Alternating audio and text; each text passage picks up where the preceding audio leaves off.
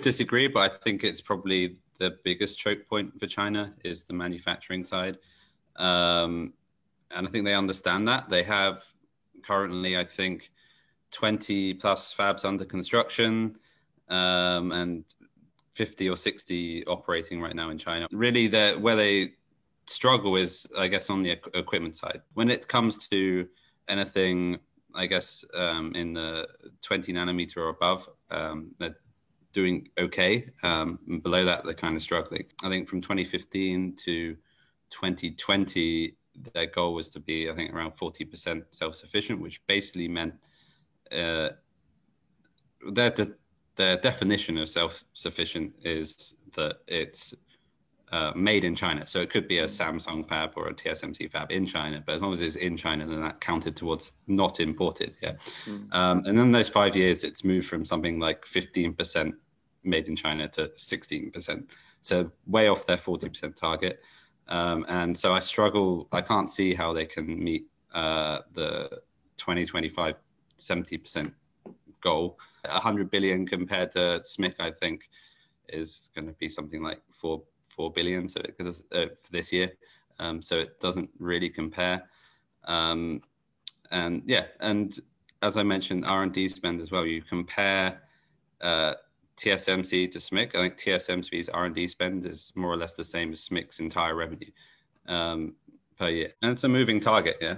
Um, so if yeah, we're going to get to we're going to have seven nanometer you know, capabilities in in four years' time, let's say. Um, well, everyone else is down to two or something then. So obviously, there's a big gap to fill when it comes just comes to essentially the EDA tool flow, right? Um, everything from front end to back end that you need to tape out a specific design on, and uh, uh, the big three, or I don't know if it's a big two now, but either way, I mean, uh, there's a long way to go before that can be replicated. What they're offering today can be replicated in China. Obviously, I do think it's less of a barrier compared to, say, the equipment side and the manufacturing side. So the fabs are one aspect, uh, but then you also have semiconductor manufacturing equipments, uh, like folks like Applied Materials, uh, ASML, mm. Lam Research that provide fabs equipment to make these chips. Uh, that's another huge barrier that uh, needs capex uh, and R&D investment in that China's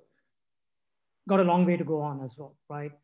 Um, I think the EDA tools gap potentially can be filled, but over a long period of time, um, a lot of you can potentially envision folks from Silicon Valley and other areas in the US even returning to China to sort of build up the EDA tools aspect of it, right? So yeah.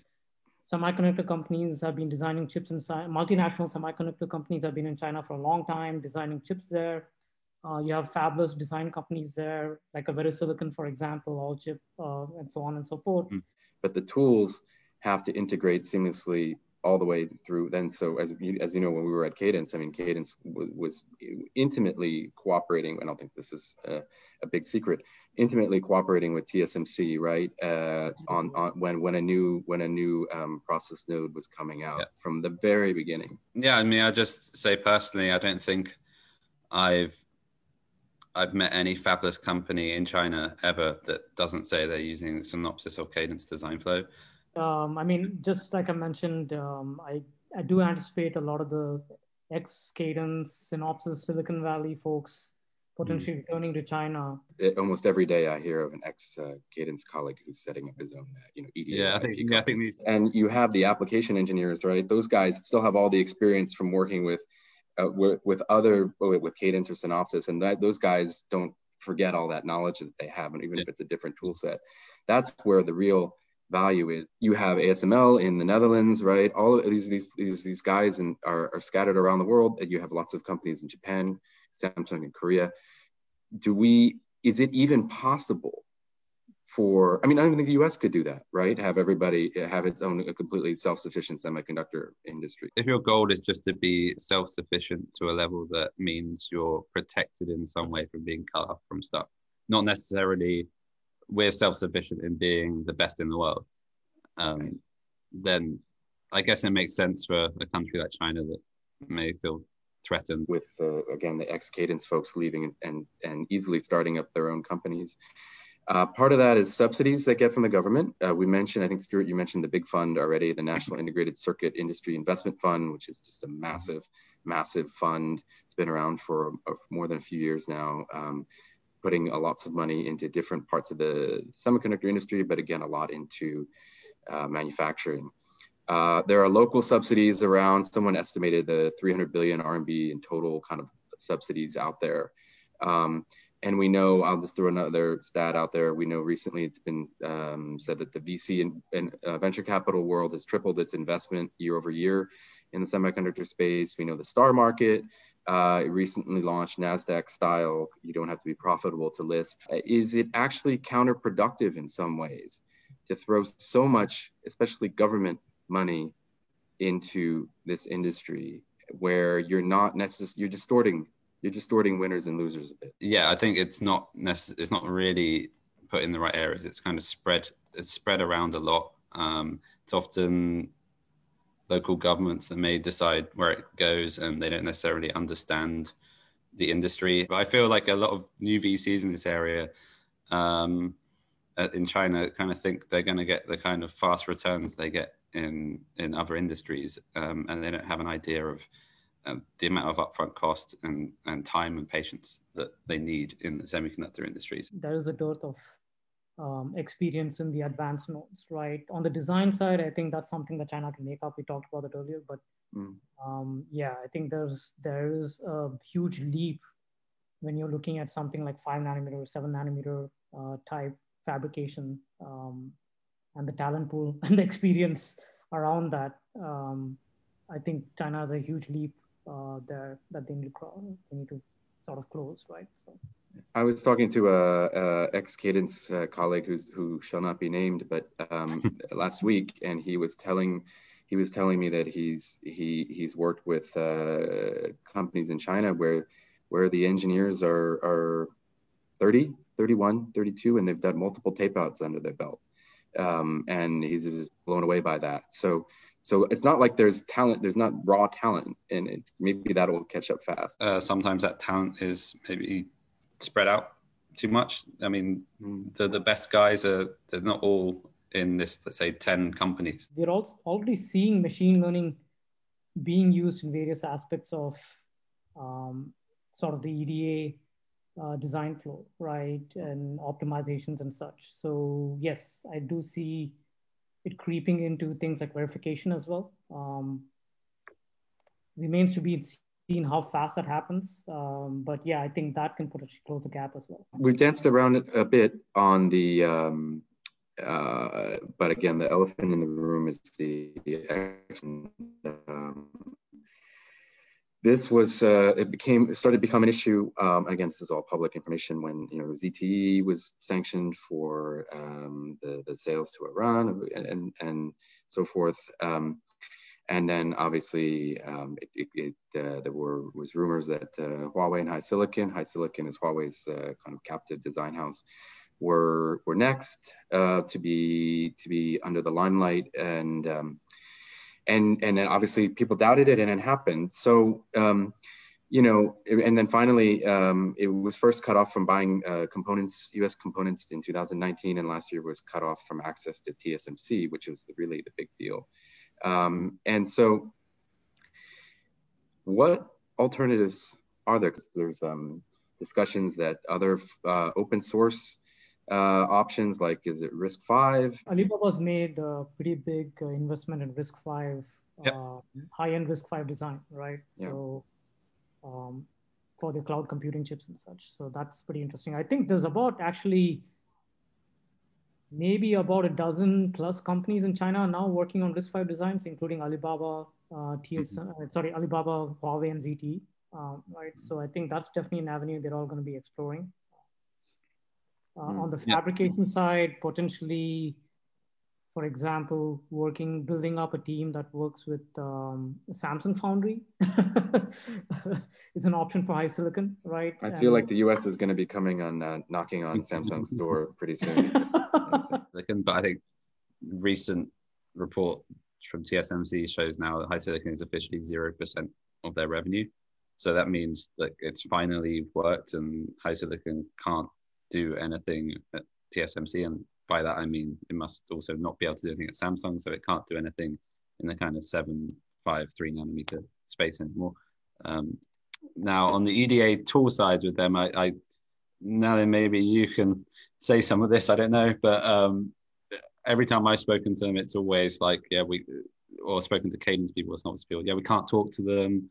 Um, there's no support, but they have licenses, um, old licenses, which they can kind of still use, but we're not updating what they have. Um, so I, I just, uh, how much, if you're in that situation, how much does that affect the design? I mean, uh, on, from a tools perspective, we're constantly updating tools for X bug, Y bug, Z bug, and other yeah. aspects around it. And that, that's just a natural pro- uh, uh, part of the uh, sort of design flow, right? And um, yeah, that actually is a huge issue, I think. Yeah. Yeah. And Natural part of the business model of EDA companies. yeah. yeah. I mean, if you're doing all these advanced designs and stuff, um, I think you're pretty much dead in the water if you're not if you don't have the support that goes along with it. On the chip side, there's also an architectural issue. So if you look at like sort of RISC-V might work out for things like uh, mobile and IoT applications, but then yeah. think about applications that require sort of the x86 type processors, right? Mm-hmm um, like the Intel AMD type stuff. There's not really an alternative for that either, right?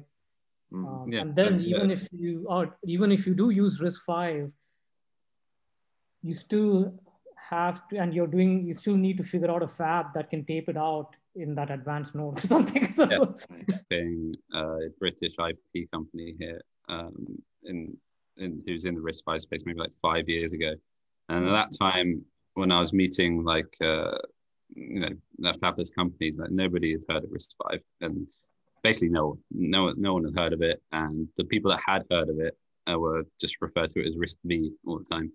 Um, that they really realized what it was actually called. They just read something about it. Um, but today, I think basically every fabless company I meet in China, uh, they're either designing something with RISC-V in it, uh, or they're considering it. Um, mm or they have actually all gone completely all in on RISC-V, and that's all they're doing. Um, so everybody's looking at it, and a lot are actually doing something with it. And yeah, you mentioned Alibaba. I think there's a few other RISC-V core companies like Nucleusys um, and uh, UC Tech, and I think it, yeah, in Taiwan there's like Andes, um, which is quite uh, you see quite a lot here in China as well. Um, so there's a lot of companies doing their own cores, um, and it's and RISC-V is really growing here in China. Um, uh, I think it's yeah, and it's a, a, threat in some way to ARM, especially if ARM definitely gets acquired by Nvidia. Um, I'm not sure if. I don't think that, that's happening that, anymore. Right? Is, is we're gonna we're gonna get into that's the final yeah. topic we're gonna get into. Oh, is it okay? Okay, well, yeah, if that does happen, then RISC-V is definitely gonna have an even better time in China. But there's like two RISC-V associations in China now. Um, and they have, I think, the first RISC-V China Summit is in uh, June or July this year. Um, uh, yeah, so it's it's growing here, and um, yes, yeah, Huawei definitely uh, have a team looking at that as well. Um, won't say more than that. Um, yeah, so okay. I think in yeah, as we said, like RISC-V is something that um, I put it this way, like so China has companies like I think uh, C-Sky, which was acquired by Alibaba, um, and also like China Core, which have tried to do their own instruction set architectures and be like kind of like the arm of China. Um, and they basically failed at that. Um, there's no way they could globalize. There's no ecosystem. Um, but RISC-V has given them a platform. Um, so I think uh, to answer your question, I think I think I think yeah, I think China can use this. Um, I think maybe Nvidia, maybe it also has some cards it can play because it's it's huge market in China. All the cloud companies rely on their GPUs, so um, I think there's probably some negotiation that Nvidia can have with the the government here. Um, but yeah, the market's huge, and you know, as we saw even this week, that you know they they can just block things, and and yeah, I'm sure they can get some concessions um, to let things through. Yeah, there's well, so that I mean that's that's traditionally, you know, I've been in China for 14 years. I mean that's that's uh, traditionally how things things get changed, right? I mean, no one, no, the, the U.S. government is not going to change its stance on national security regulations on M&A and, and export control just because China doesn't like it. They're going to change it because U.S. businesses are lobbying them to not mm. Do it, right, or not implement it to the letter of the law, or give a lot of um, licenses, ex- exemptions, and so forth. Awesome, guys. Hey, thanks so much for joining. I really appreciate it. Uh, great stuff, and I know the audience is going to get a lot out of this one. Uh, real good deep dive on something that's not covered well, except when Stewart's quoted in um, in the press uh, in, in various publications. So thanks for coming on, guys. Uh, really appreciate it. No problem, Mark. Great yeah. being here. Thanks, guys. Okay. Have a good one. Yeah. Cheers, Cheers. guys. Cheers.